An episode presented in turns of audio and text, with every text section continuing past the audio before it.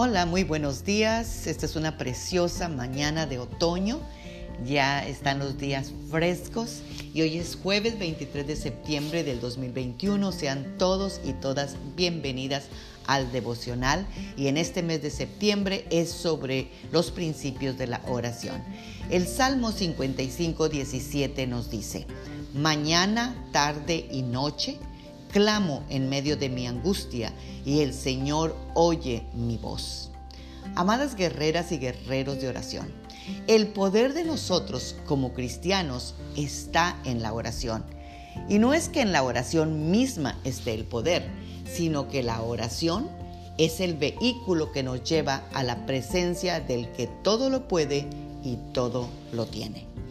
El salmista oraba mañana, tarde y noche y eso es hablar con Dios continuamente, expresándole a Él que nuestra confianza y dependencia está en Él, que lo anhelamos más que el aire para respirar, que necesitamos de su amor y de su poder, de su misericordia y que sin Él nada somos y nada tenemos. La oración hace efecto primeramente en nosotros, ya que nos destruye ataduras, rompe cadenas, derriba fortalezas y produce una verdadera libertad en nuestra vida.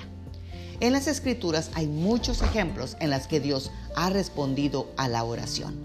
Está el caso de Daniel, que se arrodillaba tres veces al día, mañana, tarde y noche, y oraba y daba gracias delante de Dios, y cuando fue lanzado al fuego, ah, perdón, al foso de los leones, Dios envió a su ángel para cerrar la boca de los leones. La oración se ha usado para emergencias, cuando en realidad Dios desea estar en comunión con sus hijos mañana, tarde y noche.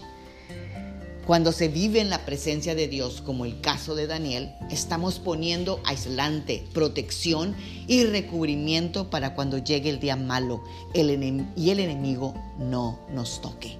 Dios quiere tener hijos que lo amen por quien es, no por lo que nos da.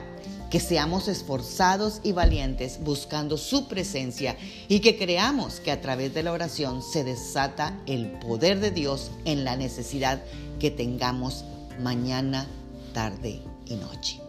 Oremos esta preciosa mañana.